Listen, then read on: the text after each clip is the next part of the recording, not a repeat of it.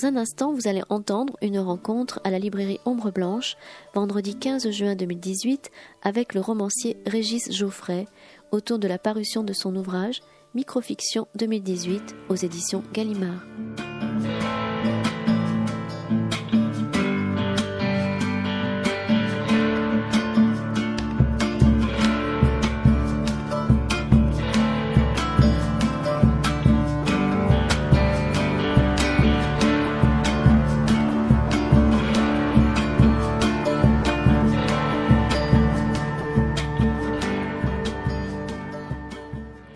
Bonsoir. Bonsoir. Régis, merci d'être là. Régis, vous êtes euh, venu déjà de, à de nombreuses occasions. Je crois, que, je crois me souvenir, la première fois, c'était pour, euh, c'était pour Promenade, mhm. au début de l'aventure verticale.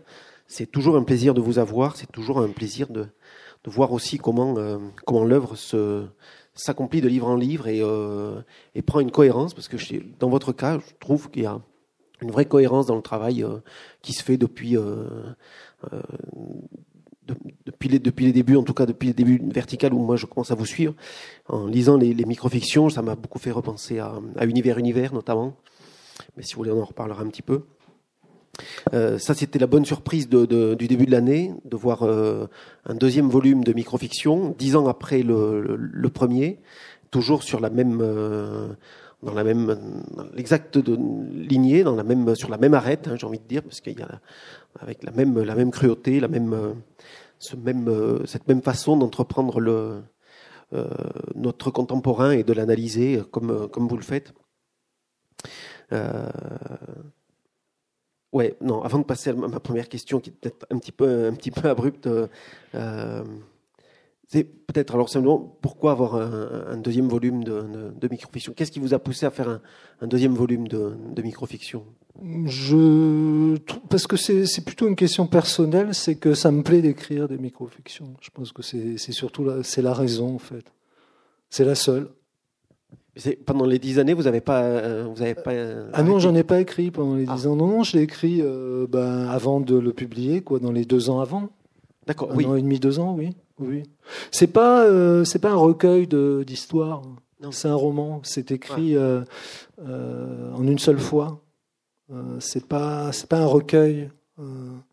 Il y, a, y a une ambiguïté parce que quand je dis ça, on accuse toujours Gallimard d'avoir mis, roman pour des sombres raisons, je sais pas, pour commercial ou je ne sais quoi. Non, non, c'est vraiment un roman parce que parce que c'est ça un roman. D'abord, le roman a toujours évolué.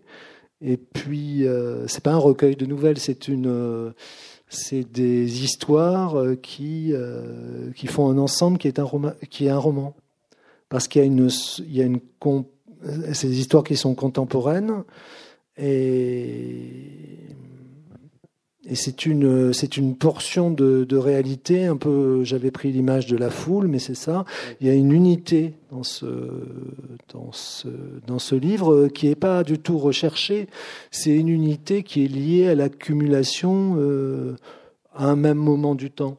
C'est-à-dire, je pense que quand on raconte des, quelqu'un qui aurait écrit euh, euh, des microfictions en 1850, on aurait euh, cette espèce de, de, comme un peu une carotte glaciaire. Euh, et ça, on s'en rend pas compte. C'est un, c'est plus, euh, je le sais, mais j'ai plus de mal à l'expliquer parce que, euh, parce que à mon avis, c'est quelque chose qu'on voit après. Je pense qu'on le voit dans le temps. Mais moi, je ressens comme ça, en tout cas. Je ressens pas ça du tout comme euh, quelque chose euh, d'hétéroclite, même s'il n'y a aucune volonté d'écrire quelque chose qui est une unité euh, quelconque. Mais je crois que, voilà, c'est. Une multitude de personnages, si vous voulez. Il y, a, une multitude de personnages dans la comédie humaine aussi, dans la recherche du temps perdu, dans beaucoup de livres. Euh, là, il se présente un peu comme euh, on est un peu comme dans un dans une littérature qui serait pointilliste, si vous voulez, c'est-à-dire qu'avec des points de couleur, on arrive à avoir un tableau. Euh, et là, avec des histoires, on a un roman. Mais un roman un peu bizarre en même temps parce que on peut le couper où on veut. Il n'y a rien d'indispensable. Vous parliez d'univers, univers, c'était pareil. Univers, univers, on peut le couper où on veut, on peut donner un coup de ciseau, en publier la moitié, et là c'est la même chose. Plus comme une tentative d'épuisement ou tentative d'inventaire de, de, une radiographie quoi d'aujourd'hui. J'ai pas beaucoup de, de théories littéraires en fait. Euh, je suis assez euh, assez démuni dans ce. Je l'ai toujours été euh, parce que je je viens pas de ce que je fais, j'ai jamais eu de, j'ai jamais été dans les théories du roman. Et je vous dirais que si j'avais été dans ces théories-là, la rigueur, j'aurais pas écrit de roman parce que moi, quand j'étais jeune, euh, c'était très mal vu le roman. C'était quelque chose euh, dans les années 70, donc j'en aurais pas écrit. Et d'ailleurs, je pense que je me demande si les gens de ma génération en ont vraiment écrit beaucoup. Oui, des, gens comme euh, comme Rollin, qui est un peu plus âgé, Olivier Rollin, ils en ont écrit quand même. Mais euh, oui, c'est ça. Oui, c'était c'était très mal vu. Et moi, j'ai toujours été un peu en dehors de tout ça, mais je connaissais pas à la limite. Moi, toutes les les les, les écrits théoriques qui pouvait y avoir dans les années 70, euh, euh, toutes ces espèces de de corsets qui pouvait y avoir avec quelqu'un comme Roland Barthes qui n'y était pour rien d'ailleurs, mais dont on avait fait une sorte de de censeur, de ponte. Enfin, euh, moi, je connaissais pas bien ces. Je connaissais pas les, les, théoriciens. Moi, je lisais des, des, romans classiques plutôt, mais je connaissais pas. Euh, moi, j'avais en fait une connaissance de la littérature par la télé. En fait, c'est-à-dire, moi, je voyais la littérature chez Bernard Pivot, et c'était ce que je voyais. Chez Pollack, oui, mais c'était oui, chez Pollack c'était encore avant, mais c'était plutôt euh, pivot. Et moi, je croyais que c'était ça la littérature. C'est des choses assez populaires hein, de façon générale. Et je croyais que je faisais pareil. Et je faisais pas pareil, mais j'en savais rien. c'était un peu l'ambiguïté que j'avais parce que, euh, si vous voulez, j'ai été publié par exemple par tel quel ou par presse, des trucs comme ça. Euh, alors que moi, je serais allé plutôt vers Paris Match. C'est, j'avais pas du tout conscience de ce que je faisais. Je croyais que je faisais des choses comme les, romans euh, qui passaient à la télé. Voilà. Oui, parce qu'au début, il y avait quand même une. une euh, je serais peut-être pas d'accord avec le mot, mais il y avait comme une radicalité. Dire promenade, univers, univers qui sont écrits au conditionnel. C'est euh, avec ces, personnages qui ne cessent de, de, dont la vie ne cesse d'être interrompue, comme ça. Et puis cette façon que vous avez de, d'être très protéiforme dans, dans la production d'histoire. Euh, Mais je crois qu'on n'a pas tellement de, vision de soi. Enfin, moi, j'en avais pas parce que j'avais pas de projet euh, particulier. J'avais surtout pas de, projet euh, théorique. Je dis ça parce qu'il y, a eu beaucoup de théories à un moment. Et, après, les gens sont un peu revenus. Mais par exemple, Guyotat, je connais pas. Par exemple, alors je crois que c'est dommage que je connaisse pas. Par exemple, faudrait que je m'y intéresse. Je crois que c'est toute une génération qui a été un peu une génération perdue de la narration, parce qu'on les a envoyés dans des directions et finalement après on les a laissés là. Euh, c'est des gens qu'on a fait disparaître du, paysage. Quoi. Et justement, par rapport à ce que vous disiez sur la, théorie, j'avais trouvé au début d'Univers Univers, parce que j'avais cherché un petit peu aussi. Euh, effectivement, vous êtes très silencieux sur le sur, une intention générale, mais au début d'Univers Univers, si vous vous souvenez, je vais vous lire c'est au tout début vraiment, la deuxième ou troisième euh, page, euh, c'est quelques lignes. Vous écrivez Fermez ce livre, à la rigueur, ouvrez-en un autre, un de ceux qui vous apprendront quelque chose, qui vous transmettront une technique, qui essaieront de vous donner une image exacte de l'humanité, du système solaire, de l'appareil reproducteur de l'huître et de la chèvre. Ici, rien à apprendre. Un ruban de mots comme une piste sans fin, sans but, qui ne mène nulle part et qui s'achèvera sans doute comme elle a commencé, dans la muflerie et le ricanement. C'est ça la littérature, cette façon de refuser de prendre la vie, de prendre au sérieux la vie, de l'honorer, de se traîner à ses pieds pour la remercier d'être au monde, c'est aussi s'apercevoir soudain qu'on est au-delà, loin du quotidien, des trottoirs, des petits humains, et qu'on a l'impression de flotter, de surplomber, en racontant une histoire de rien du tout, insignifiante, frustre, et qui pourtant sert de véhicule à ce sentiment d'euphorie qui arrive peu à peu quand on se met à écrire. Moi, je trouve que là, il y a quand même, ouais, exactement cette. Euh, oui, puis là surtout, il y a, il y a un peu, ça me fait un peu penser à à Jacques Laurent qui, était avec euh, qui était avec une écrivaine, je sais pas si c'était à la télé ou je sais pas quoi. elle disait c'est tellement douloureux l'écriture. Il y avait Jacques Laurent qui avait dit euh, c'est pas parce que la littérature euh, vous dégoûte que vous êtes là pour en dégoûter les autres. Non, je veux dire oui, il y a ce, côté que le, fait d'écrire est pas est pas une douleur. Il y a il y a ce fait aussi que que ça ne sert à rien euh, mais je pense que je faisais allusion à, à, des époques euh, complètement révolues. Il y avait une époque où, où euh, les gens voulaient apprendre des choses en lisant des romans, c'est-à-dire que c'était quelque chose qui était complètement. Je pense que le roman a été complètement dévalué à une époque, donc on a voulu en faire tout ce qu'il n'était pas. En réalité, je crois que ça faisait allusion à ça. Euh, mais la littérature, en fait, on ne sait pas trop. Euh. Ce qui est curieux, c'est que ça continue à intéresser, en fait, parce que ça a tellement été enterré comme euh, comme comme genre. Je ne sais pas pourquoi d'ailleurs. C'est quelque chose qui a toujours été attaqué. La mort du roman, tout ce genre de... On n'entend plus ça.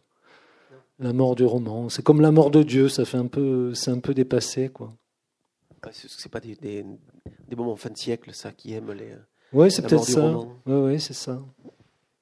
Mais euh, non, moi, le, l'écriture, en fait, c'est la, la, jubilation comme, comme est la jubilation la lecture.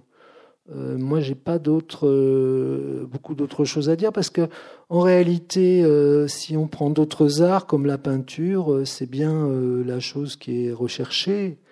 Euh, je crois aussi qu'il y a un problème avec la littérature, c'est que comme tout le monde connaît l'alphabet, tout le monde pense qu'il peut écrire. Et je pense qu'on a toute une frange de personnes qui souffrent beaucoup en écrivant parce qu'ils ne savent pas écrire, parce qu'ils sont pas doués. Si moi je me mettais chanter, je, je voulais chanter à l'opéra, ce serait ma vie serait une vallée de larmes.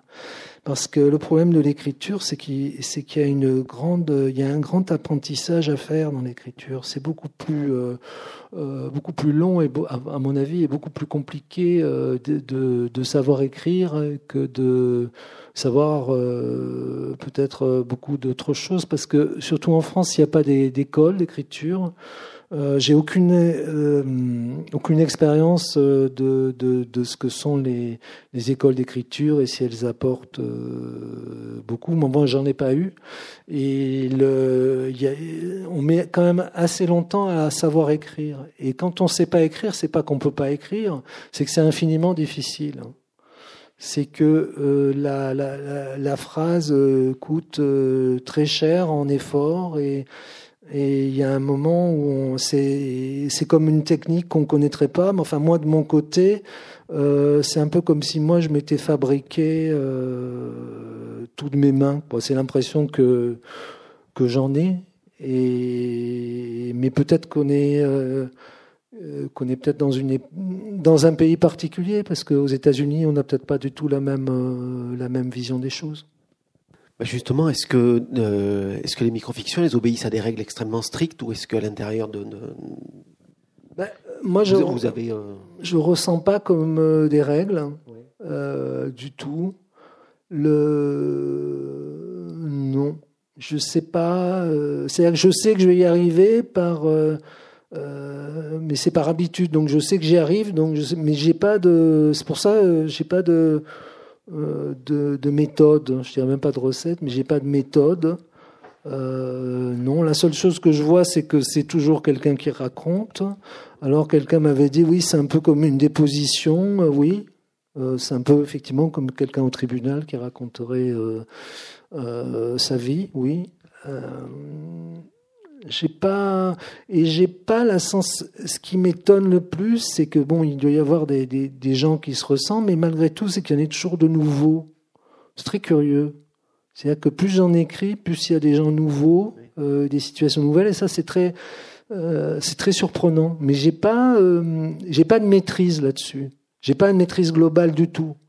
Alors, euh, ce que j'ai pu constater par rapport aux, précédentes, c'est que l'époque n'est pas du tout la même. Justement, à travers euh, ces livres, j'ai vu que l'époque avait complètement changé. Euh, en ayant eu écrit le livre, je me suis aperçu qu'on n'était plus du tout dans la même époque pour des raisons de des raisons de réseau en fait. Les réseaux sociaux, euh, Twitter euh, et Facebook euh, et, les autres, même pour ceux qui s'en servaient pas, hein. c'est-à-dire que c'était pas lié au fait que les gens s'en servent ou pas. La société est définitivement changée par les réseaux, mais qu'on soit sur les réseaux ou pas, parce que finalement il y a très peu de gens qui sont par rapport à la majorité, mais ça a complètement, ça a changé l'actualité, ça a tout est changé. C'est un changement euh, complet d'époque en une dizaine d'années. Alors que si vous regardez, si vous preniez des photos d'aujourd'hui et d'il y a 11 ans dans les rues, ou il y a 20 ans, il n'y a pas de différence. Alors que si vous prenez les photos de 1955 et 1970, par exemple, c'est pas du tout la même rue, c'est pas du tout les mêmes gens. Euh, là, rien n'a changé à part les téléphones. Mais c'est très curieux. Et en fait, tout a changé. C'est assez. Euh, euh c'est curieux parce que euh, même là, il y, a, il y a 5 ans ou 7 ans, vous regardez, rien n'a changé du tout.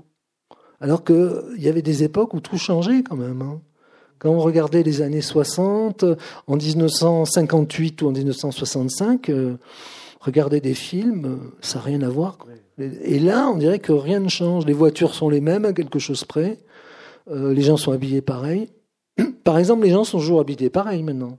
C'est-à-dire qu'on pourrait euh, venir aujourd'hui habillé comme en 1980, il ne se passerait rien du tout. Personne ne remarquerait rien. C'est quand même bizarre. Ça fait euh, combien? Ça fait 38 ans. Ah oui, c'est ça. Et rien ne change. Et dans les vêtements des femmes, c'est pareil. C'est curieux. tout l'extérieur ne change pas. On dirait que c'est que le système nerveux qui évolue. Mais l'extérieur ne bouge pas du tout. Et l'architecture, L'architecture, on dirait qu'elle est même de plus en plus âgée, de plus en plus vieille. Parce que moi, j'habite à Montparnasse et je regardais euh, à certains points de vue qu'on a euh, en étant euh, sous la tour, enfin, dans, les, au rez-de-chaussée, là où il y a les magasins. Et c'est très curieux parce que là, c'est moderne. C'est le seul endroit de Paris qui est moderne. Ça date de 1970, en fait. Et c'est assez étrange, hein, cette, cette espèce de modernité qui n'est pas du tout extériorisée qui, est complètement intériorisé, comme si euh, on changeait de l'intérieur. Voilà, parce qu'il n'y a vraiment aucun objet euh, euh, apparent qui soit nouveau. Toulouse, par exemple, est une ville qui se, qui se renouvelle, mais en gardant l'image de l'ancien. Tout à fait, oui. oui, oui. C'est très frappant partout. Il n'y a pas de. on a l'impression que ça ne bougera pas. Mmh. C'est comme si tout se faisait en catimini, en fait toute cette évolution se fait en catimini. C'est un côté un peu, euh, c'est un peu comme les gens qui s'enrichissent, par exemple, ou qui s'appauvrissent, mais rien n'a changé. Et est-ce qu'il y a quelque chose par rapport au, rapport à l'image? Parce que il y a les, réseaux sociaux, c'est une chose, mais les réseaux, enfin, on est aussi de plus en plus dans une emprise de l'image. J'y pense parce que beaucoup des, de, microfictions sont des, euh, instantanés, comme ça, des, euh, comme des images prises sur, euh, à l'intérieur d'une vie, quoi. Juste un. Ben, je crois surtout que c'est surtout l'image atomisée, quoi. Le, on est dans une époque complètement, euh, c'est de plus en plus, on est de plus en plus éclaté, quoi. C'est de plus en plus atomisé les choses, et on a de moins en moins. Euh, dans cette époque, le, la, grande, le grand enjeu, c'est d'exister. Parce que finalement, c'est le, c'est ce qui est le, le, plus difficile. Et les réseaux sociaux, d'ailleurs, moi qui y suis souvent, en fait, euh, euh, ce, qui, euh, ce qui est vrai, c'est que en fait, ça adoucit plutôt les rapports humains parce que, à force de vouloir être liké, être aimé, en fait, finalement, on arrive à gommer beaucoup de choses. Et on arrive à essayer, en fait, sans le vouloir, on dirait qu'on essaie de se faire, de se fabriquer une image sympathique. C'est très curieux. Il y a d'autocensure, alors. Même pas, c'est comme si c'était une mondanité en fait. Voilà. Euh, c'est pas l'autocensure, mais c'est un peu comme une mondanité. Une présentation de soi-même qui. Voilà, ouais, et c'est un peu pour tout, le cas pour tout le monde, je vois. Ouais. Alors ça, ça m'amène à poser une question, la question qui était euh, assez frontale au début, c'est celle de la question de la morale. Parce qu'il y a une ambiguïté mais ça c'est plus c'est, plus général dans, dans, dans, votre dans votre toute votre œuvre c'est ce rapport à la morale que vous, vous avez, on a l'impression que vous, ne l'avez pas, mais que vous le laissez à la responsabilité du lecteur. C'est vrai, moi j'écris des livres pour adultes. Hein. c'est tout. C'est-à-dire que là, on fait semblant. Euh, puis surtout, on fait semblant. Euh, c'est très drôle parce que il y a quelqu'un qui assassine sa femme, qui couche avec sa mère, etc. Et il faudrait qu'on dise que c'est pas bien. Bon, ben, si les gens savent pas que c'est pas bien, c'est qu'ils ont été très mal élevés. Hein. C'est tout ce qu'on peut en dire. Je veux dire, euh, c'est euh, c'est des livres pour adultes. Voilà. Ça serait, si c'était des livres pour enfants, euh, je comprendrais qu'il y ait un problème. Mais là, comme c'est des livres pour adultes, encore que les contes sont bien pires que les livres. Bien amoureux. Oui, voilà. Oui, dans les contes, la question de la morale, elle est. Mais parce que, je veux dire, bon, il y a, y a, quand même aussi un rapport, un rapport à la, à la caricature. Il y a, y a des fois, vous poussez des situations qui sont qui sont au-delà de l'invraisemblable. Je veux dire, euh, alors il y a bon. Et après, on s'aperçoit qu'il y a des situations invraisemblables et que dans la vie, il y en a qui sont encore plus. Euh, invraisemblables. Mais oui, non, non. Le, moi, je me suis jamais tellement préoccupé de, de, de, la, de, de la chose de savoir si c'était vraisemblable ou pas. Ça m'a pas beaucoup euh, intéressé. Euh, C'est-à-dire que je pense que le vraisemblable aussi, puisqu'on parlait séduction, c'est un peu une tentative de, séduction, parce qu'il faut toujours... Euh, d'ailleurs, c'est ce que je passe mon temps à faire, dire oui, mais en fait, les personnages sont pas si durs, ils sont pas... Euh, je sais pas, c'est un peu le... Il y a, y a, un problème avec la littérature, en tout cas, c'est que ce qu'on admet, par exemple, dans les, dans les films et surtout dans les séries, euh, dès qu'on pousse la porte de la littérature, on dirait qu'on rentre dans une église ou qu'on est à la messe. Euh, c'est très, curieux. Par exemple, les, gosses, là, quand j'étais allé euh, présenter mon livre là qui s'appelait euh, Cannibal à des publics de lycéens, là, c'était, assez drôle parce que ben, le fait que la mère va tuer son fils, c'était quelque chose qui comprenait pas que ce soit possible. Et je pense que ça serait passé dans une série et ça a dû exister. Et là, ça doit pas les. Mais la littérature, c'est quand même là, c'est quelque chose comme un peu un sanctuaire euh, où tout se retrouve, y compris euh, une morale euh, lourde. C'est très bizarre parce que la littérature, c'est ce qu'il y a de plus amoral. Hein la chose la plus amorale que je connaisse, mais simplement avec le temps, euh, les choses, euh, on dirait qu'elles sont empesées. Par exemple, Proust a perdu ce côté complètement immoral, hein, je dirais même immoral euh, qu'il peut avoir. tous les écrivains, Joyce, tout cela, on a l'impression qu'ils étaient, qu'ils écrivaient des, histoires qui pouvaient avoir quelque chose à voir avec la morale, alors que c'était beaucoup plus euh, Joyce était comparé au diable, hein, euh, et Proust. Proust, je pense que ça n'a pas tellement choqué au départ parce que il y avait l'épaisseur du langage, surtout à l'époque. Donc je crois que, mais en réalité, l'histoire de la recherche du temps perdu où tout le monde est homosexuel, c'était quelque chose qui était invraisemblable, quoi, à l'époque pour le coup. Puis Proust a été un petit peu enterré aussi. Il, a été, il a réémergé qu'à partir des années 60. Ah bon? Ah oui. Ah oui? Oui. Dans les années 30. Ah oui. oui, oui. Il y a, ah, on n'en parlait plus, je ne savais pas. Non, ça. ouais, ouais. Ça a été, il a été redécouvert à partir du milieu des années 60. Ouais. Ah oui, d'accord. Euh, C'est-à-dire que pendant tout le. le... C'est-à-dire qu'à partir des années 30, on a. Oui, plus... ouais. Ah oui. Oui, oui, c'était. Euh... Ah, je savais pas ça. Et, euh, et c'est, il est revenu par l'université. Et, ah, par, et, par, justement par, euh, par tout ce qui commençait à trembler dans, dans l'avant 68. Ah, oui, je n'étais pas au courant de ça. C'était Compagnon qui, avait, ah, qui, ont parlé de ça. Mais euh, Bref. Il euh, y, y, avait quelque chose aussi, euh, parce que votre matériau, c'est le banal, c'est le, c'est le métro boulot dodo, c'est le, le dans, dans, lequel vous allez faire. C'est-à-dire c'est pas l'héroïque, oui, oui, parce que l'héroïque, l'héroïque, on, on le voit pas, hein, on le, on passe à côté, en fait on passe à côté. Il doit y avoir de l'héroïque, mais quand il y a eu par exemple ce, ce militaire qui a pris la place d'un otage, euh, on l'a vu là, mais autrement on n'en a pas. Euh... Puis ça dérange, et puis quand on a vu le, mec aussi qui avait sauvé un enfant, ça dérange au bout d'un moment. Euh, on ne sait pas trop quoi en faire. Et d'ailleurs, c'est assez absurde parce que quand Macron a, accordé l'asile et, et un, un, travail de gendarme, on le critique, et s'il ne l'avait pas fait, on l'aurait critiqué. C'est-à-dire qu'on ne sait pas du tout euh, quoi en faire.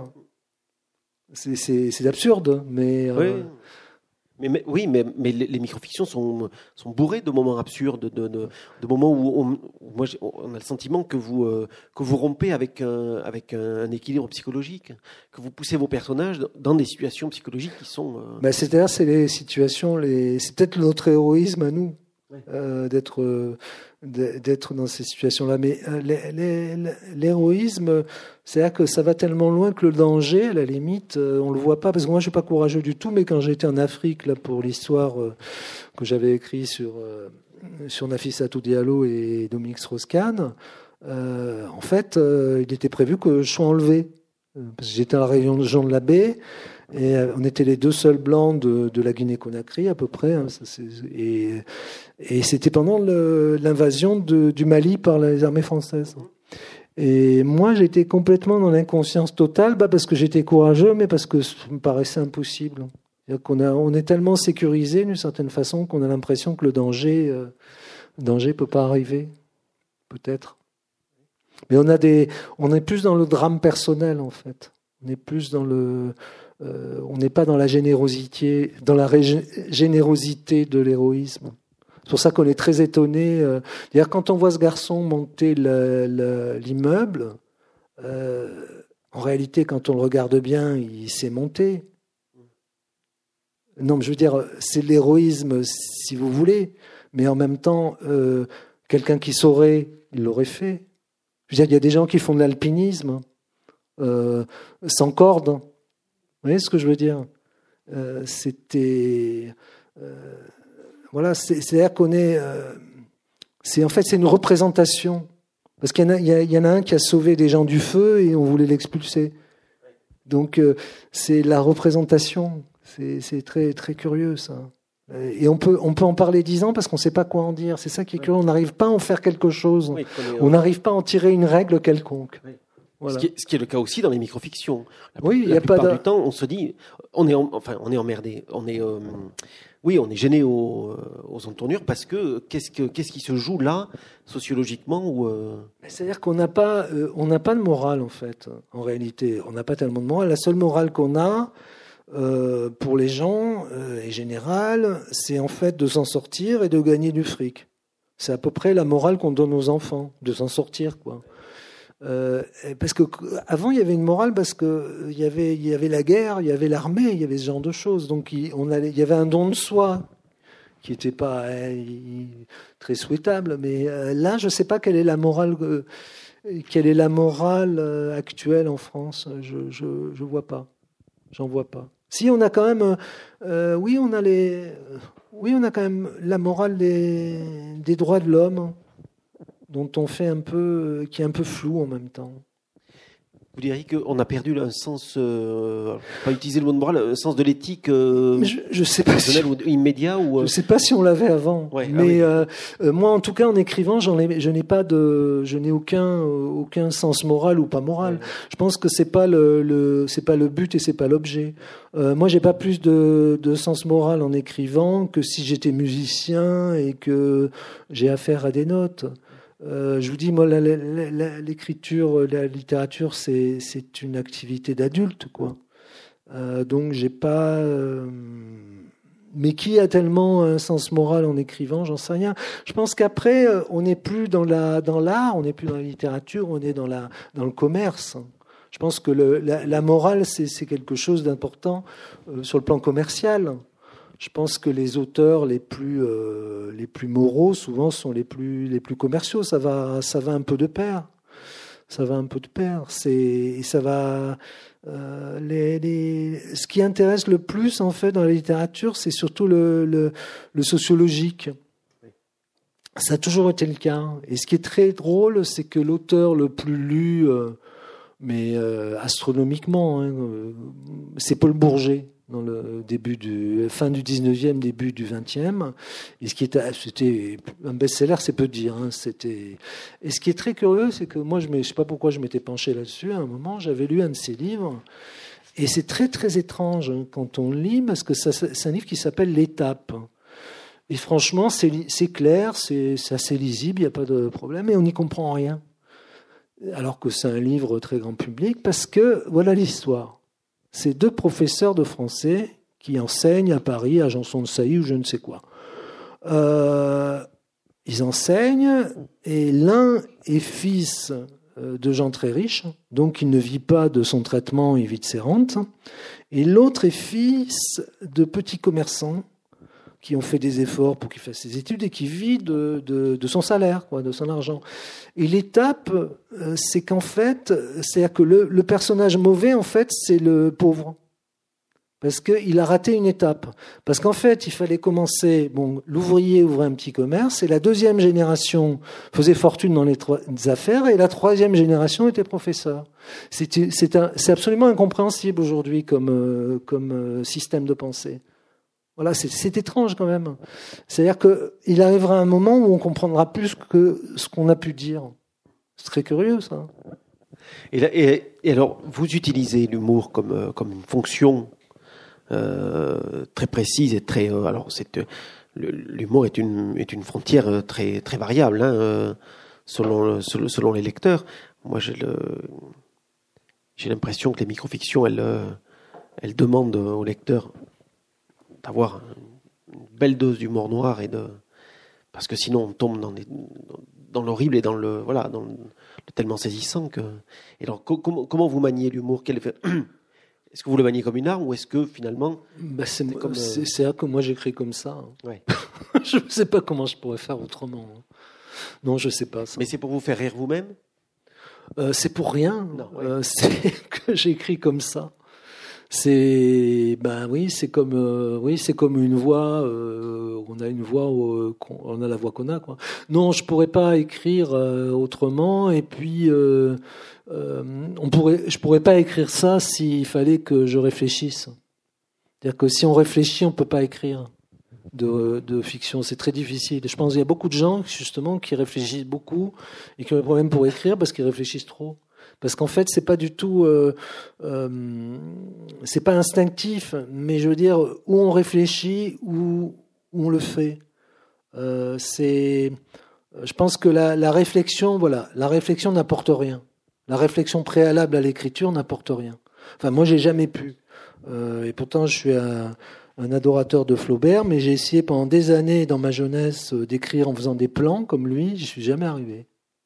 Jamais. J'ai essayé pendant des années. Hein. Donc ça doit dépendre des, des, personnes. Donc, donc on est dans, on est dans, on est dans l'acte, quoi, dans, les langues. Euh. Oui, moi j'ai toujours eu l'impression que écrire, c'était pour moi un peu comme être un acteur sur une scène qui n'a pas de texte et qui est obligé de, de, le, de l'inventer. C'est un peu comme les mille et une nuits. Hein. C'est euh, mmh. euh, si vous racontez rien, on vous coupe la tête. Moi, c'est l'impression. Euh, c'est un peu comme ça que je fais d'ailleurs.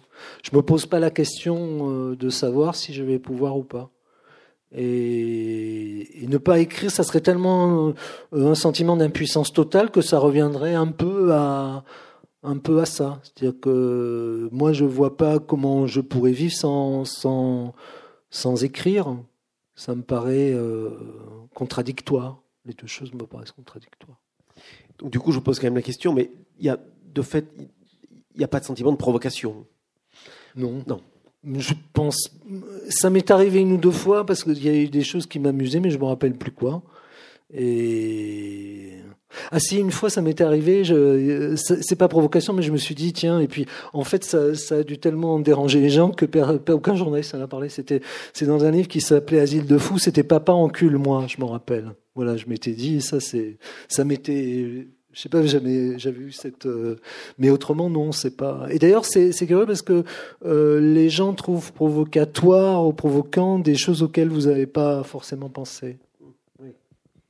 Mais donc, euh, oui, cette phrase qui était dans le livre, qui était cohérente avec le livre, là, je m'étais dit, ça va, euh, euh, on va me la.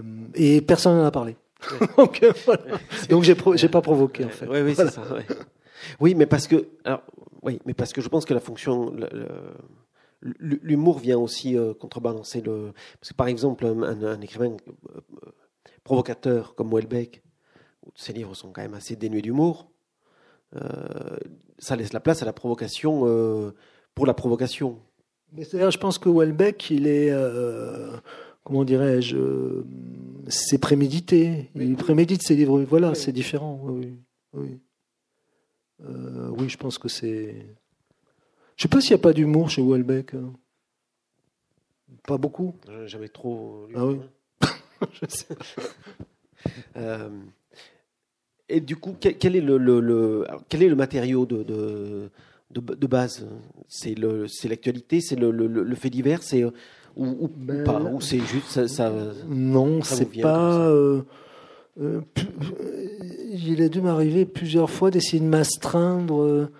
je voulais essayer de me, me disais pour euh, de partir de choses réelles, mais j'ai entendu quelque chose à la radio, je ne sais pas comment ça s'appelle, c'est la narration non narrative, je ne sais pas, un truc comme ça, je trouvais ça intéressant. Le, creative non-fiction, ils appellent voilà. Et je trouvais ça assez intéressant. Euh, et je me disais en effet, ça serait, c'est quelque chose d'intéressant de partir. Et en même temps, je crois que j'ai essayé quand j'ai entendu, j'ai essayé tout de suite. Mais moi, je m'écarte tellement euh, que je suis dans la. Mais effectivement, c'est intéressant de partir de quelque chose de réel. Euh, mais moi, je vais très. Je, je, ben, je sais parce que j'avais, quand j'avais écrit les livres, les trois livres que j'avais écrits sur des, des, affaires publiques, des faits divers, comme on dit, euh, moi, le plus dur, c'était de me tenir aux faits. C'était la partie qui était factuelle qui m'était le, le plus difficile. C'est la partie créative non-fiction. Voilà. Dans laquelle on pourrait vous on pourrait vous cataloguer, mais non.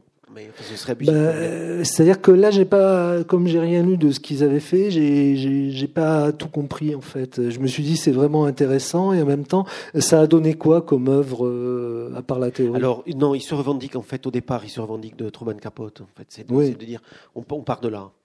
On part du nouveau, du nouveau journalisme américain des années 60. Euh, de, et de Truman Capote, mais ça, ça donne c'est quand même une, euh, c'est quand même une marque. Euh, oui, c'est tout quoi. Oui, voilà. Il y avait rien, il y a rien d'autre en fait. C'est souvent le cas dans les théories, il y a rien après. Parce que je trouvais ça très intéressant. Par exemple, il disait euh, quand on écrit, il disait, je crois, quand on écrit un film qu'on voit, on va écrire autre chose que ce que, que le film. On va faire un scénario d'après un film, mais en même temps, oui, on ne sait pas ce que ça donne, quoi, parce qu'il nous a, il a un certain âge et il n'y a rien eu de, de, de d'extraordinaire dans la réalité. Ça permet de, créer des labels hein, pour les éditeurs aussi. Oui, c'est peut-être ça, oui. Mais il a écrit des romans, euh, ce type, euh, avec ça, des histoires. Ah, mais il y en a plein. En fait, non, il n'y a pas. oui, non, mais le, nouveau journalisme américain, ça je connais, mais c'est pas, c'était pas ça dont il parlait. Ce qui, ce qui. mais c'était qui? Bah, c'était le même, c'était à France Culture. Ah non, c'est pas, pas. Alors, si, si, je crois oui, que c'était. mais j'ai pas entendu le, ah, vous n'avez pas entendu Non, non. Non, il avait l'air de dire que, par exemple, euh, vous regardez un film, je dis n'importe quoi, Mort à Venise, ça me vient à l'esprit, euh, et vous racontez le film, et en fait, vous ferez une, une œuvre originale qui n'aura rien à voir ni avec le film, ni avec le scénario, ni avec rien. C'était ça que je trouvais ça assez intéressant. Et, mais euh, c'est intéressant intellectuellement, mais dans la réalité, je ne sais pas ce que ça a donné. Ou alors il disait que par exemple, vous écoutez un discours de n'importe qui, un discours politique, et vous l'écrivez. Et donc voilà, et donc euh, c'était, on se met devant la glace, on, se met devant le modèle, on le peint et on a quelque chose d'autre. Mais ça, c'était intéressant au niveau théorique. Oui, oui, comme Yannick Enel avait pu faire avec Yann euh, Karski. Euh, oui, c'est ce qu'il a fait, oui. Ah, oui, ah, ah. mais là, on a quand même quelque chose d'historique. Hum vraiment historique. Quoi. Non, la, creative non-fiction, c'est euh, un, un, label euh, pour faire de, de, du roman sans du roman. C'est-à-dire euh, du roman avec des personnages réels sur, sur du fait divers, sur. oui, comme, comme de sang-froid. Quoi. Jablonka, Laetitia. Oui, d'accord. Oui, c'est voilà, Jablonka, c'est de la creative non-fiction. Ah oui, c'est ça. Euh, enfin, on, revient, revient à Régis Geoffrey. Et, euh, et, il y a quand même une volonté, ou est-ce qu'il y a une volonté derrière, euh, derrière Microfiction de, de faire aussi un constat du monde? Parce qu'il y, y, y a, beaucoup de textes qui, qui évoquent le capitalisme mondialisé, qui évoquent le, le, le, les dérégulations, les dérèglements. Est-ce que là, alors en, dehors du, terrain de la provocation, mais de peut-être du, constat d'un monde qui, euh, qui se dérègle ou ben, C'est-à-dire que c'est pas une volonté, c'est que comme on est dans ce monde-là, je pense qu'il y, a toutes, il y a toutes les façons de voir le monde qui apparaissent. Euh, dans, la, dans la réalité des choses. Mais euh, il y a aussi le fait qu'en réalité, il n'y a pas de... Je ne sais pas ce qu'il y a, parce que quelle, euh, quelle idée on pourrait se faire du monde si on ne connaissait pas en lisant mon livre, j'en sais rien. Je ne sais pas, parce que comme il n'y a pas de volonté au départ, euh, je pense que c'est ça parce que euh, et c'est pas une garantie hein, d'avoir une volonté de départ parce que regardez Balzac à quel point il était réactionnaire et à quel point bon donc euh, mais je pense que la littérature est avant tout euh, une œuvre euh, quand elle parle d'une société elle la détruit de toute façon pour la regarder bah, Proust il détruit le Faubourg Saint-Germain bon euh, Balzac. Euh, en même temps, Balzac, c'est peut-être euh, moi celui que je, contrairement à ce qu'on pourrait, ce qu'on imagine d'habitude, moi pour moi c'est le celui qui fait une œuvre le plus d'imagination. C'est-à-dire qu'on a on a toujours l'impression, on reprend Balzac pour dire ça se passait comme ça du temps de Balzac. Moi j'ai toujours eu l'impression que c'était c'était le fantasme de Balzac cette époque qui allait si vite, qui changeait. C'est l'époque qui, qui, dont il rêvait en tant qu'arriviste. C'est-à-dire que tout change, donc on peut prendre des places, etc. Euh, mais je sais pas. j'ai plus l'impression euh, d'être euh, moraliste quand j'écris parfois des chroniques dans Marianne. Parce que là, je sais pas, c'est des fois les bras vous en tombent. Je sais pas, j'avais écrit par exemple quand la ministre voulait mettre le, consentement des enfants à l'âge de 13 ans. Et là, vous dites, mais où on habite c'est quoi cette histoire? Et là, on se dit, ah ben alors, on doit être plus moral que les autres. Je sais pas. Mais c'est des choses comme ça. Quand on voit, par exemple, ce, cette gamine de 11 ans euh, qui a été violée par euh, quelqu'un, euh, un adulte de 25 ou 28, je sais plus, et le, type a été acquitté parce qu'elle était consentante, alors qu'elle dit qu'elle n'était pas et que dans les tribunaux, euh, je lisais que les policiers demandent euh, à, des, gamines de, de, 8 ans si elles étaient consentantes. On est par exemple là, euh, on a l'impression de tomber dans le moralisme, voilà, pour des choses très ordinaires en fait. Mais il y a aussi tout un tout un monde de la fiction qui est complètement, je pense, remis en question. C'est-à-dire que on confond la, fiction littéraire avec le réel de plus en plus. Euh, c'est un, je ne sais pas pourquoi. Je pense que ça, euh, je pense que ça arrange. Je sais pas parce que la, littérature, comme c'est pas quelque chose qui est tellement quotidien en fait, donc ça arrange un peu d'avoir un peu des temples. Je Je sais pas. Il y a un chapitre de microfiction que vous avez intitulé, moi je trouve, qui, qui va toucher du doigt exactement, qui s'appelle Ébranler la réalité. Et je crois que voilà, vous y êtes, euh, vous y êtes. Non, je mais, euh, non, non, il n'est pas la question. Ah c'est juste le, cette ah expression-là. Et je, je, crois que vous êtes dans cette tentation, cette tentative-là d'ébranler la réalité avec ce qu'il peut y avoir. Alors ça, c'est la question. Est-ce qu'il peut y avoir de, de d'objectif dans, dans, la façon dont vous prenez le, le, les histoires que vous racontez Est-ce que vous avez l'impression de les prendre vraiment de, de loin ou Je sais pas tellement. Euh, franchement, je ne sais pas du tout comment je m'y prends. Je sais pas. Euh, je sais pas pas d'état d'esprit particulier. Je crois que le truc de Scheherazade, c'est le seul truc que je peux trouver. Parce que vraiment, euh, si j'arrivais pas à écrire, je me sentirais tellement mal que je pourrais pas en fait. Donc euh, je pense que c'est c'est une nécessité euh, d'écrire que personne me demande. Hein. je crois que c'est ça. Hein. C'est-à-dire, je sais pas pourquoi. Je sais pas le. J'ai pas de. J'arrive pas à trouver euh, comment les choses se passent. Voilà. Et il me disait, euh, ou il demandait euh, comment on écrit une histoire, et je disais, je sais pas, et après je réfléchissais avec toutes celles que j'ai écrites, je devrais le savoir, mais il n'y a pas de. En même temps, il y a des. c'est aussi parce que c'est banal d'écrire une histoire, de raconter. C'est un peu comme raconter une vie, quoi. Voilà, moi peut-être que je raconte une histoire comme on raconte la vie de quelqu'un. Euh, après. Euh, Oui, enfin, il y a, y a, ça, parce qu'il y, y a, quand même beaucoup de chapitres qui sont. Euh, qui, euh, où vous, vous arrivez en une page et demie, c'est toute une vie entière. Euh. Oui, c'est ça. Je pense qu'on peut raconter. Ça, c'est pas. Oui, ça, on peut raconter une vie en une, en une page et demie. C'est-à-dire, c'est, c'est-à-dire qu'il y a aussi une chose, c'est que les, la, la, cohérence se fait toujours après. C'est-à-dire que dans une histoire, une vie est cohérente. C'est comme nos vies euh, qui paraissent aller dans tous les sens. Quand on sera mort, si quelqu'un la raconte, on la trouvera très cohérente. Euh, sera cohérent parce que de toute façon, puisque ça a été vécu, c'est que c'est cohérent. Ce serait pas possible, hein, puisque ça a été vécu par quelqu'un. Euh, c'est le. Alors peut-être que dans la littérature, le secret, c'est que les, les, les, choses aient été vécues ou qu'on puisse être sûr que ça a été vécu.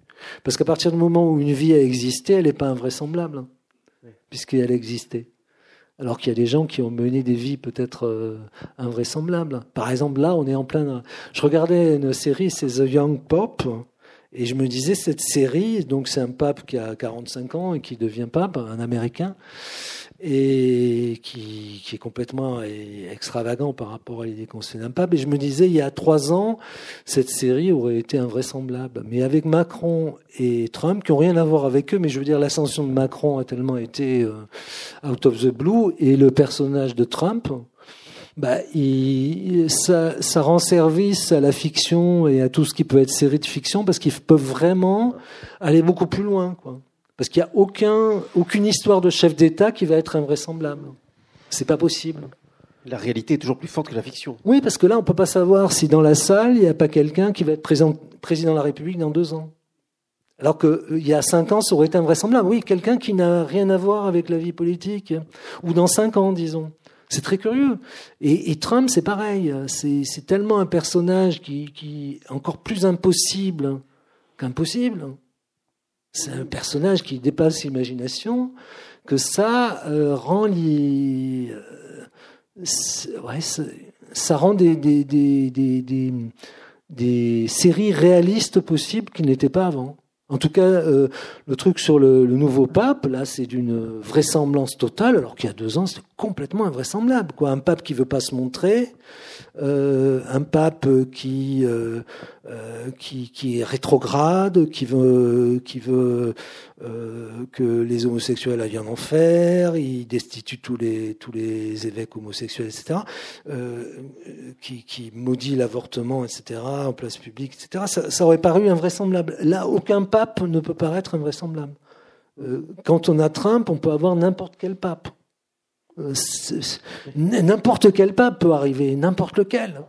Et ce qui est curieux, c'est de voir que Trump, ça, ça, avance quand même. Et la Terre tourne malgré tout. Ce serait curieux. Non, non, mais je veux dire, euh, euh, c'est curieux quand même.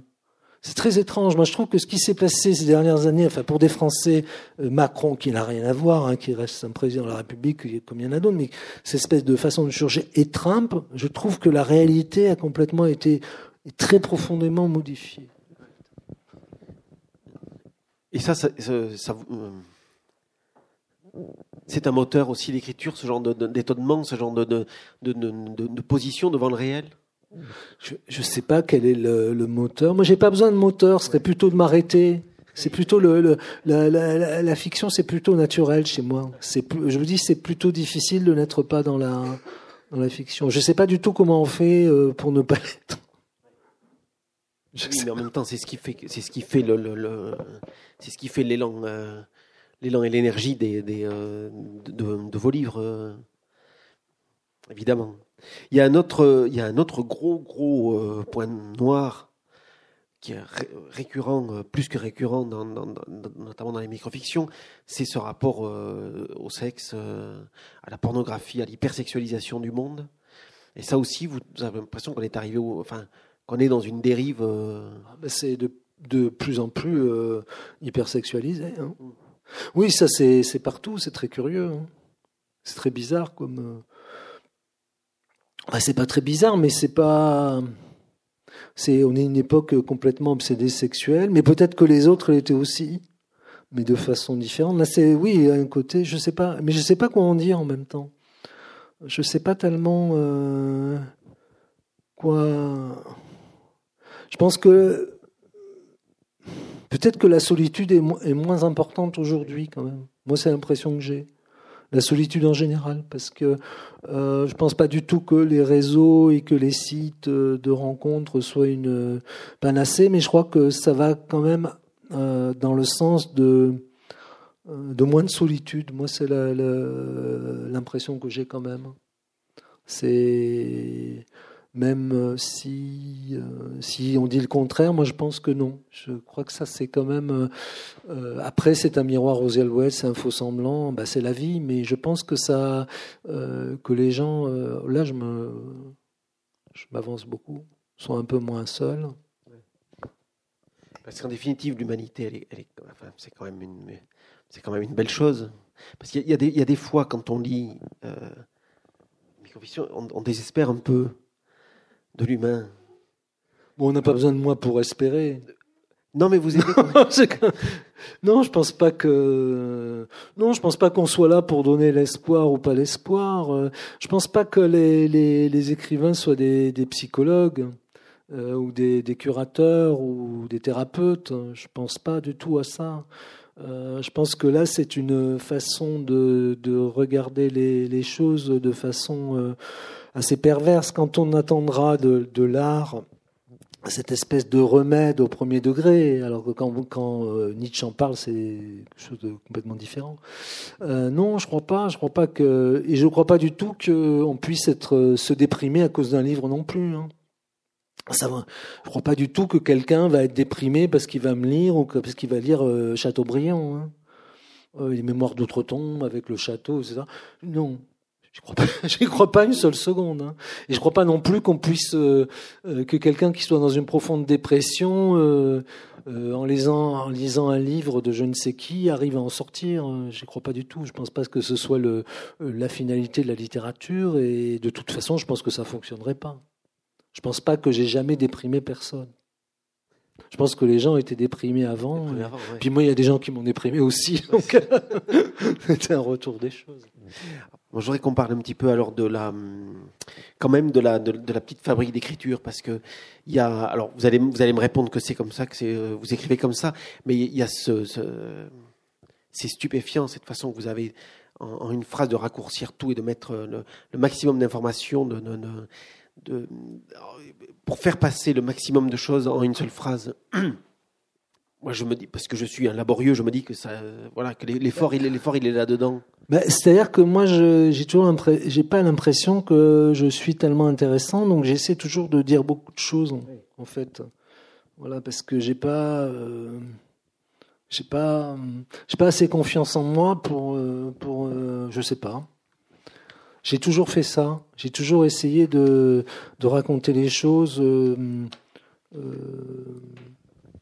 oui, de tout dire. C'est-à-dire que dans la, dans, normalement, la littérature, euh, la, la narration classique, c'est de cacher les choses et de les donner. Euh, euh, moi, j'ai toujours tout dit au départ, en disant les choses. on dit tout ce qu'on sait, voilà.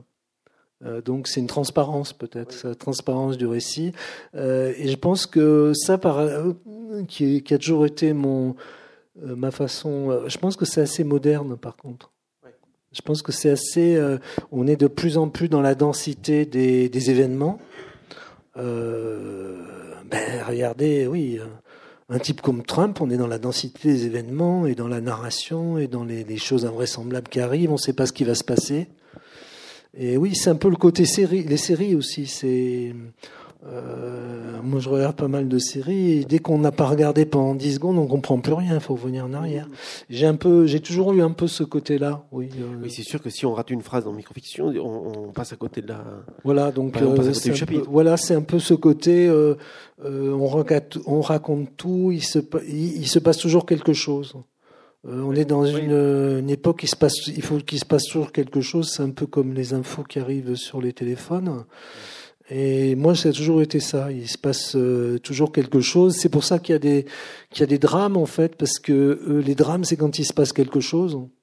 Euh, c'est il se passe quelque chose quand on est, quand on est malade, quand on meurt, quand on traverse une rue, quand on tombe amoureux, quand on rompt. Euh, et le, le, reste du temps, j'ai du mal à me passionner. Par exemple, la cuisine, j'ai du mal à me passionner pour la cuisine. Ah oui. Bah oui. j'ai jamais été très doué. Non, mais je veux dire que les activités lentes, euh, à part la méditation peut-être, mais le, le j'ai pas. C'est-à-dire que moi, ce qui fait une histoire, c'est quand même effectivement quand il se passe quelque chose. Voilà. Mais c'est un peu comme euh, un journal. Vous faites pas un journal avec des choses qui se sont pas passées. Donc euh, il n'y a pas que l'effet divers, c'est toute euh, un journal. Voilà, ben oui, un journal c'est fait de choses euh, qui se passent. S'il se passe rien, ben il n'y a plus de journal. Il n'y a plus de site, il n'y a plus rien. S'il se passe rien, il n'y a plus Twitter. Et moi c'est pareil. Moi j'ai l'impression qu'il faut que ça fourm- qu'il se passe toujours quelque chose. Donc, est-ce que vous êtes en train de dire que vous retravaillez presque pas les, que les, euh, Ben, C'est-à-dire j'en écris, chapitres arrivent comme ça j'en et- écris une par jour. Ouais. Donc euh, je les travaille dans la journée, quoi. D'accord. Ouais. Voilà. Mais euh, donc je les travaille quand même. hein. Oui. Mais ce qu'il y a, c'est que je les retravaille pas. Euh, c'est ça Ah, qui est bien pour moi parce que euh, quand j'ai écrit une histoire, j'y reviens plus. C'est-à-dire que euh, les épreuves, je les ai pas relues, par exemple. J'ai- regardé quand il y avait les correcteurs avaient mis des choses, mais j'ai pas relu. J'ai pas relu, c'est-à-dire qu'il n'y a pas d'ordre. Euh, et si je l'avais relu, j'aurais peut-être. Là, c'est. euh, je serais devenu fou, quoi. Parce que si après vous voulez les mettre dans un ordre, en les relisant, vous avez peut-être l'idée de vous dire, et là, c'est c'est- là, c'est sûr qu'on devient cinglé. C'est Ouais. pas possible. Ouais, oui, sur 500. Donc, euh, euh, je les relis pas. Enfin, je, je les lis et les relis, mais après, une fois qu'elles sont écrites, c'est terminé. Mais alors, de quoi elles font- elles ont- Pardon. Le chapitre fonctionne aussi dans, dans, dans, euh, dans, dans- dans ce qu'il est pour lui, quoi. Je veux dire, puisque vous travaillez le- l'histoire Mhm. dans la journée, et euh, euh, jusqu'à ce que vous soyez satisfait du, du, du texte, que, que le texte fonctionne, parce que j'imagine qu'il y a aussi quand même ça, euh, parce que quand on le lit, on ne peut pas s'imaginer que vous ne pensiez pas à la façon dont, le texte fonctionne euh, avec la rapidité, avec la précision, avec la minutie, c'est calé au millimètre. Ben, ça doit être euh, inconscient après euh, les, choses, hein, j'imagine. Mais euh, non, c'est-à-dire qu'avec une journée, c'est assez important, donc on peut effectivement remettre les choses dans une dans une cohérence. Mais quand on raconte quelque chose, c'est cohérent hein, en principe. Quand on raconte une histoire, si vous mentez, c'est cohérent. En fait, peut-être que c'est ça, écrire, c'est si vous mentez. Si vous racontez un mensonge, il va être cohérent, autrement vous le ferez pas. Donc, euh, ça sera cohérent. Donc, en fait, euh, les histoires, c'est cohérent. C'est toujours cohérent. Il euh, il n'y a pas tellement de problèmes là-dessus. Sauf que là, c'est le sur le, ce, le- les microfictions 2018 sont beaucoup plus. euh, euh, c'est beaucoup plus des histoires que là le, le, le premier. Le premier, il y avait beaucoup plus de, hum, de déclamations. Là, c'est Oui. beaucoup plus des histoires euh, qui. Des tranches de vie. aussi. Voilà, si vous voulez, oui, des, des histoires de gens. quoi. Ouais. Voilà. Oui, mais on revient à la foule, hein. Oui, c'est ça, oui. La foule, la foule mosaïque, parce que Tout à fait. finalement mosaïque, c'est- ça, ça marche bien aussi, Oui, tout à fait. parce que Oui, avec les différences de, de, de- Tout à fait. Euh, Mais c'est comme les, les, euh, les, les époques qui sont cohérentes avec toutes ces incohérences. Et, et- mais la littérature est toujours très cohérente, en fait. Ouais. Les, des fois, c'est très mauvais, mais c'est- ça reste très. C'est très rare les, Ouais. les incohérences dans les livres. Il y, a les, il y a les anachronismes, mais les. Je sais pas. et le choix des, des, des titres, il vient comment? Parce que, parce que alors, Ça, c'est très simple. hein. c'est après coup? Ah oui, c'est après coup, mais c'est Ouais. très simple parce que ça, vous regardez dans le, vous, vous regardez le texte et puis vous voyez tout de suite. euh, Parce qu'il faut dire que les, euh, les chapitres sont rangés par alphabétique de titres des, euh, des microfictions. Donc euh, voilà, on- si vous en cherchez une, il y a un, index à la fin des, des chapitres qui sont rangés et chaque, chaque texte est rangé par alphabétique. De, de- donc il y a des fois, bon, je me, je me disais bien qu'on pouvait Regardez par exemple euh, le texte là, je cherchais un Oui. titre, j'ai tout de suite trouvé à n'importe quel moment. Ouais. Voilà, vous regardez la- le texte. marqué à n'importe quel moment. Oui, à un moment, c'est marqué à n'importe quel moment. Voilà, c'est pour moi Ah c'est oui. le titre, on le trouve tout de suite. Ah oui, d'accord. trouver Ouais, d'autres. ouais. bon, Mais à n'importe quel moment. Non, c'est assez facile. Hein, ça, le, le, euh, le- non, de trouver le titre, c'est pas, c'est pas compliqué. Étant donné que c'est pas des titres qui disent qu'il y a dedans. Ce qui, ce qui est compliqué de trouver un, titre, c'est quand on veut qu'il exprime ce qui est à l'intérieur, etc., Comme là, ça n'a rien à voir avec ce qui va se passer. Bah, comme là, à n'importe quel moment. Euh, là, en fait, c'est un accord d'enregistrement, une diffusion des conférences par podcast sur le site de la librairie Ombre Blanche. Voilà. Donc, en mettant à n'importe quel moment, ça ne nous dit absolument pas le contenu de la, de l'histoire. Et à partir du moment où on se soucie pas de, de donner le contenu dans un titre, c'est très facile. Alors pourquoi mettre des titres? Euh, bah, Je sais pas, j'en ai mis dès le début. Euh, pourquoi euh, C'est pour rappeler la. la... Bah, je préfère avec des titres que sans, je ne sais pas. Ouais, j'aime bien. moi, j'aime bien avec les titres. Il n'y a pas de de raison tellement. Euh, ben, il y a toujours des titres déjà. C'est peut-être du conformisme. Dans les nouvelles, euh, il y a toujours des titres. Les romans, il y a toujours des titres. Euh, comme en fait, c'est des histoires séparées, c'est logique qu'il y ait des titres. C'est pas des, chapitres en fait. Oui, ça appelle une. Ouais, ouais. Voilà. C'est comme une parce que parce qu'il y, a aussi le, le, toutes les phrases introductives des euh, des microfictions sont, moi je trouve extraordinaires parce que à la fin de cette première phrase là, on sait de suite si si, si, si, on est dedans ou, ou pas enfin, oui, parce qu'il bon, y en a, il y en a qui sont euh, sur lesquels on passe, on passe plus vite. Hein, c'est euh, ou d'autres qui, enfin, plutôt d'autres qui nous interpellent beaucoup plus, euh, qui nous font vibrer, beaucoup plus. Et, et, ça se fait dès la, dès la phrase introductive. Et puis un autre, une autre chose qui revient chaque fois, c'est au bout de la fin du premier, du premier paragraphe, il y a un tiré d'un de, d'un dialogue. Mm-hmm. Oui, ça c'est, ben, je sais pas, c'est une manie que j'ai. Oui, des fois c'est pas un dialogue d'ailleurs. Et, oui, des fois c'est pas, voilà. oui, ben ça c'est depuis le début des microfictions, c'est comme ça. Puis même euh, à un moment, j'en mettais euh, dans d'autres. Euh, oui, c'est une façon de mettre le, le la, la, phrase en exergue ou de la dire ou de se retirer. Oui, euh, oui, c'est une oui de, la, de la, enfin, de la stigmatiser, de la stigmatiser, oui, c'est ça, la, mettre en relief, oui, tout à fait. Parce qu'aussi, euh, si vous voulez, il y a une euh, il y a une sorte de hum, désamour de la typographie dans les romans. Moi, il y a une typographie très simple. Il y a pas de, il y a des points, des virgules, donc il y a des tirés, il y a des points d'interrogation, mais il n'y a jamais de point d'exclamation, par exemple. Mais euh, ça vient aussi qu'il y a eu, euh, euh, il y a eu une époque où on utilisait beaucoup de, de typographies différentes dans les romans, et maintenant c'est complètement, c'est devenu presque un interdit. En revanche, il y avait un livre où il y en avait et ça fonctionnait, mais j'ai plus le souvenir. Euh, j'ai pas, si vous voulez, j'ai pas d'explication euh, tellement lumineuse pour ces genres de choses. Je sais pas. Après, ça devient un peu des manies. Par exemple, par exemple, il n'y a jamais euh, un trait de dialogue qui fasse plus d'une ligne sur l'ordinateur. Ça, c'est des trucs, c'est un peu, euh, je sais pas pourquoi, mais ça devient un peu comme des, des interdits religieux. C'est fou ça, parce que je ne vais, il euh, faudrait que j'y aille d'ailleurs, mais là ça se voit pas sur les livres parce que ça déborde, mais sur l'ordinateur je ne vais jamais plus loin qu'une ligne sur un dialogue, une barre de dialogue. C'est très bizarre, mais ça c'est plutôt de la manie après. Voilà, c'est une manie que j'ai, je ne sais pas pourquoi. Oui, mais qui fait, euh, qui fait aussi pour, enfin, pour le lecteur, qui fait marque de fabrique. Enfin, je veux dire, qui fait votre. Euh, oui, mais là, c'est presque de l'ordre du sacré, parce que c'est presque de l'ordre quelque chose que je fais pas et que je peux pas faire. Alors, il faudrait que je m'y mette à le faire. Je mette à le faire d'ailleurs. Mais il n'y a pas de raison, quoi. Je veux dire, c'est pas, euh, c'est pas pour faire une marque de fabrique. C'est peut-être une manie, j'en sais rien, hein, je ne sais pas on va s'arrêter là. Alors, merci beaucoup, Régis. Bah, c'est moi Vous acceptez de, signer les livres parce que les gens vont vouloir venir. Bah, j'ai déjà signé. Le... Merci.